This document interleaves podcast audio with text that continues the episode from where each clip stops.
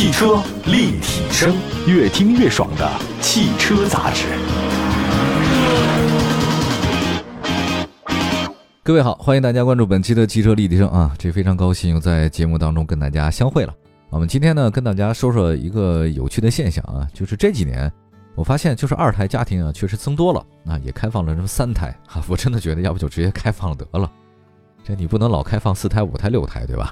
那不少家庭呢，对于大空间的七座车呢是有个需求的，所以我看到有一些业内人士呢说，预计 MPV 是中国车市的新热点。当然，这个业内人士预计了好多年都是这么说的，因为相比 SUV 啊，他们认为这个 MPV 的优势是第三排你坐的很舒服啊，这 SUV 第三排很挤啊，只能放行李放个狗啊。就 MPV 的话呢，上下车很方便。你看那明星啊，这都开那 MPV 保姆车，坐 SUV 的还是少。那么到底 MPV 会怎样呢？国人呢对 MPV 的接受程度有多大呢？那今天节目呢分两部分啊，我先说一下。首先，我们先说一下最近投入市场的现代起亚的两款新车，然后后面我们再借这个新车呢说 MPV 在国内对影响大家这个消费者心理的一些现象，很有意思啊。我们来先盘点一下吧，国内的中高端的 MPV 市场，别克 GL 八这个毫无疑问啊，销量排行榜是前列的。奥德赛、艾力绅这个本田两个兄弟呢也是相当不错。自主中高端品牌像 MPV，我觉得也很好，像那个传祺、广汽传祺 M8 这个主流车型之列。那除了上述车型，MPV 市场还有一些新的面孔，比如说广汽丰田塞纳，还有现代起亚集团北京现代库斯图、东风悦达起亚的嘉华啊。当然，这个跟那一车两卖的本田不大一样啊。这个现代库斯图跟嘉华呢不是同平台的姐妹车，它定位在不同的细分市场。你说在不同的细分市场推出这种 MPV 车型不多。所以现在起亚集团想通过这两个车呢，覆盖到更多的细分市场。那我们先说这两款车型啊，现代库斯图，它官方售价十六万九千八到二十一万八千八，这个是北京现代为中国市场打造的一个偏向家用的中大型 MPV，的价格呢十六万九千八，超三米的轴距，我觉得轴距大车大，这是很多消费者关注的原因。那么在库斯图之前，同尺寸的合资 SUV，我发现没有低于二十万的。那目前在市场上销售的库斯图呢，共有五款车型，包括两款 1.5T 跟三款的 2.0T。啊，外观设计方面，北京现代库斯图呢，前脸采用一体设计，前大灯呢跟进气格栅是一体的，黑色中网的内部呢是鳞片式的，日间行车灯藏在这些鳞片当中，所以辨识度还挺高，也很有设计感啊。车身线条比较饱满，就是这种车给人感觉很壮啊，特别壮硕，就安全感很强。车身下方有黑色护板啊，所以有了那种 cross 跨界车的味道。车尾的话呢，有层次，用当下比较流行的贯穿式的尾灯。那现代品牌的英文名称呢，出现在尾灯和牌照框之间，这是一种比较流行的做法啊，显得比较高级。库斯图刚才说了，它轴距呢超三米，是三零五五啊。车身尺寸方面来看呢，它跟那个传祺 M 八、荣威 iMAX 八，就国产自主的这个 MPV 来讲是比较接近的。库斯图的内饰呢是家居风格，我现在年纪越大越喜欢家居风格哈啊，还是想回家休息休息。所以在这个车里开车的时候，你这个太战斗的风格的话，我也受不了。库斯图的话呢是家居风格啊，中控台呢偏向驾驶员一侧，十点四英寸中控屏，百度三点零的车机系统，它采用二加二加三的座椅布局，第二排呢提供电动调节座椅啊，并且预设了三种乘坐模式。但凡是三排车的话呢，基本上二加二加三，这个是比较舒服的状态。第二排如果你要是三个座位，这个最后一排的话太挤了。来看一下动力方面，动力方面的话呢，北京现代库斯图是 1.5T、2.0T 啊，最大功率呢是170和236马力。那全系车型呢均搭载八速自动变速箱。底盘结构方面呢，库斯图采用的是前麦弗逊独立后扭力梁式的非独立。我觉得这个就是后扭力梁非独立悬架，这就处于成本考虑了啊。相比独立的后悬架，这非独立后悬架的优势呢就成本低，结构简单，车里的空间优化的好，其实性价比挺高的。那相比同价位的这个传祺 M8、荣威的 IMX8，那库斯图在底盘方面的话呢，确实没什么优势哈。咱这实话实说。现有的五款车型里面，官方售价十七万九千八的 270TDDI 的尊贵型 LUX 性价比不错，它是一点五 T 高配版，啊，前后排的那个头部气囊、胎压都有，还有呢车道偏离、车道保持、主动刹车、车侧盲区、倒车影像、前后驻车雷达、分段式的电动天窗、右侧电动门，啊，它左侧没有哈。无钥匙进入、无钥匙启动、车联网、自适应远近光 LED 大灯、自动空调是标配。其实咱客观的说吧，1.5T 加 8AT 的组合它不是特别强劲，但是你是一个 MPV 啊，你又不是开赛车，所以日常代步呢不是问题。当然，如果你要觉得 1.5T 的车型动力比较一般的话，可以选 2.0T 的啊。2.0T 的话有 380TGDI 叫挚爱尊贵版啊，这个基本可以满足选择啊。还有它比二七零 TJDI 的尊贵版的话，多了一个方向盘换挡、手机无线充、前排座椅的加热通风。哎，其实我觉得前排座椅加热通风挺重要的，真的，这个谁谁开谁知道啊，谁有这个谁知道。方向盘换挡我没有觉得特别重要哈。驾驶位的电动座椅的记忆，副驾驶位的后排可调节，老板键啊。第二排的座椅加热通风，电动调节，还有外后视镜的倒车自动下翻。那如果你你要是想并线辅助三百六十度的全景影像，倒车车侧预警，全速自适应巡航，左侧的电动门，电动感应后备箱，你就只能选二十一万八千八那个三八零 TJDI 的挚爱旗舰版 Top 版。啊，这个就高配了，二十一万八千八的话呢是比较高了。那总结一下，现在库斯图的一个特点啊，我觉得它的定位很明确，车够大，空间够大，用 1.5T 呢，这个把门槛降低了啊，你也能覆盖更多人群。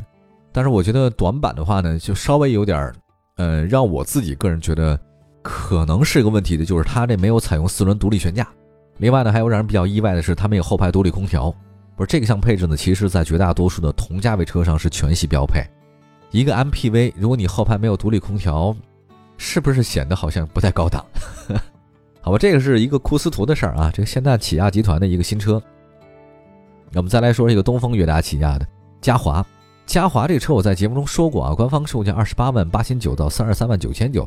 这个东风悦达起亚的嘉华呢是嘉华第四代车了，原型车呢是在北美啊，像韩国等地呢都有销售。啊，它呢是基于现代起亚集团的第三代 iGMP 平台打造的。东风悦达起亚呢进入咱们中国 MPV 市场比较早。呃，零四年的时候呢，就把那嘉华引入到国内了。就当时其实国人呢对于 MPV 的需求量不大，呃，公司企业为主，个人呢好像很少会考虑这种车型。在我印象当中啊，就是有一次我跟那个孟州足球队踢球，发现有一个明星，那时候还挺有名的，然后呢就开的是嘉华。哎，我说当时这个人还挺有意思啊，别人都开的不是这种车型嘛，只有他开 MPV 过来，还是不太一样哈。那是最早我认识的嘉华的样子。刚刚上市的国产第四代嘉华呢，是用韩版设计，前脸呢是 SUV looking，在大量平直线条的加持之下，它棱角感和力量感很强，颇具 SUV 风格的前格栅跟那大灯相融合，辨识度很高。车身呢是硬朗的设计风格，有力量感。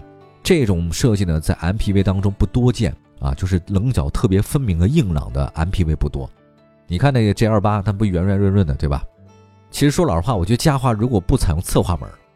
您都会觉得它是一个 SUV，真的 挺硬的。嘉华呢是悬浮式车顶，车尾呢采用贯穿式尾灯，后包围呢采用双色护板啊，这个有野性的感觉。第四代嘉华的话呢，长五米多，轴距呢是三零九零啊，这个比刚才说的酷斯图还要大。尺寸呢是绝对不输别克 GL8 的，绝对是公务舱啊，绝对达到了这个工商务 MPV 的水平。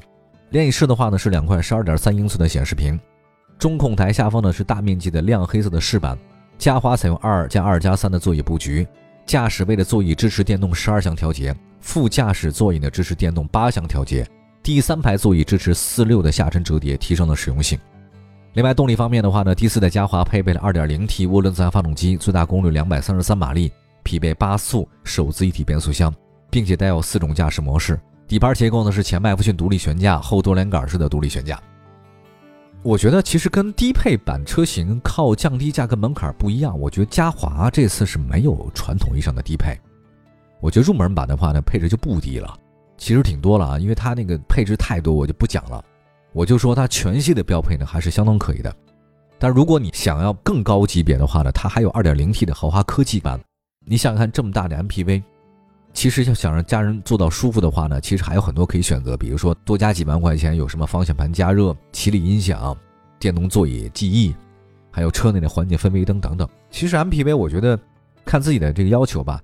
我觉得 MPV 主要看的并不是它的发动机和变速箱，我觉得 MPV 看的是它的配置。因为你开这种车，你不是为了飙车去的，你开这个车其实就是为了全家人一起舒服出行来设计的，所以它的配置还是比较重要的，好吗？我们休息一下，一会儿呢再说说这两款车的一些基本的区别分工，同时也说说为什么咱们国人对 MPV 的这心情啊还是比较有意思的啊！一会儿回来。汽车立体声，买好车买便宜车就上有车以后 APP。作为腾讯战略投资的汽车信息服务平台，全国车辆降价信息、全市车价更低门店，通通实时更新。帮老百姓买到又好又便宜的汽车。老百姓买车就上有车以后 APP。继续回到节目当中，这里是汽车立体声。今天跟大家说说 MPV 这事儿。我不太清楚收听我们节目的朋友们到底有哪些人是开 MPV 的。就是这个车，我觉得挺挑人的。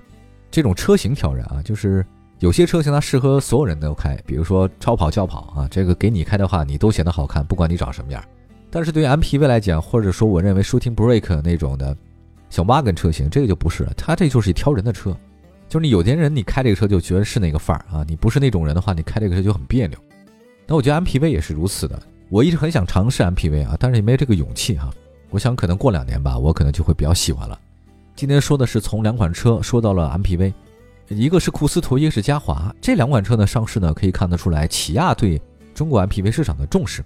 这两个呢不是姐妹车，呃，但是分工非常明确哈，价格差非常大，它这个不存在直接竞争关系啊。起步价格低到十七以内的库斯图，这个绝对是家用的，尺寸很大。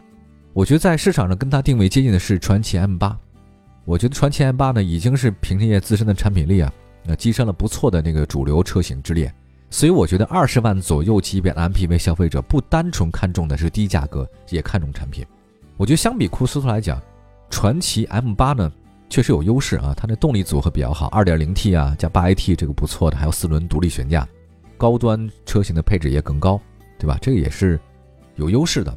那嘉华呢？我们再说一下，嘉华主攻的是三十万的中高端 MPV，它公司兼用。